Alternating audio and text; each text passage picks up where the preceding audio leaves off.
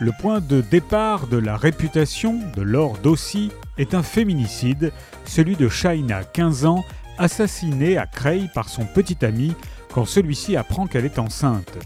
Son histoire n'est pas un fait divers, mais un fait de société, celui du sexisme exacerbé qui perdure dans certaines cités. Vingt ans après Sohan Benzian, une jeune fille est à nouveau brûlée vive. Comment en sommes-nous arrivés là? À partir de l'histoire de Shaina, cette enquête plonge le lecteur dans les lois tacites d'un quartier. Une femme se doit d'être respectable afin de ne pas être en proie à des rumeurs et à une réputation de fille facile dont elle ne pourra se départir. Ses vêtements, ses fréquentations ou sa sexualité sont sous contrôle et deviennent un enjeu collectif. Pendant une année, Laure Dossi, journaliste à Charlie Hebdo, a recueilli le témoignage d'habitantes de Creil pour porter leur voix. Ces filles n'ont pas eu accès au mouvement MeToo, certaines n'en ont même jamais entendu parler.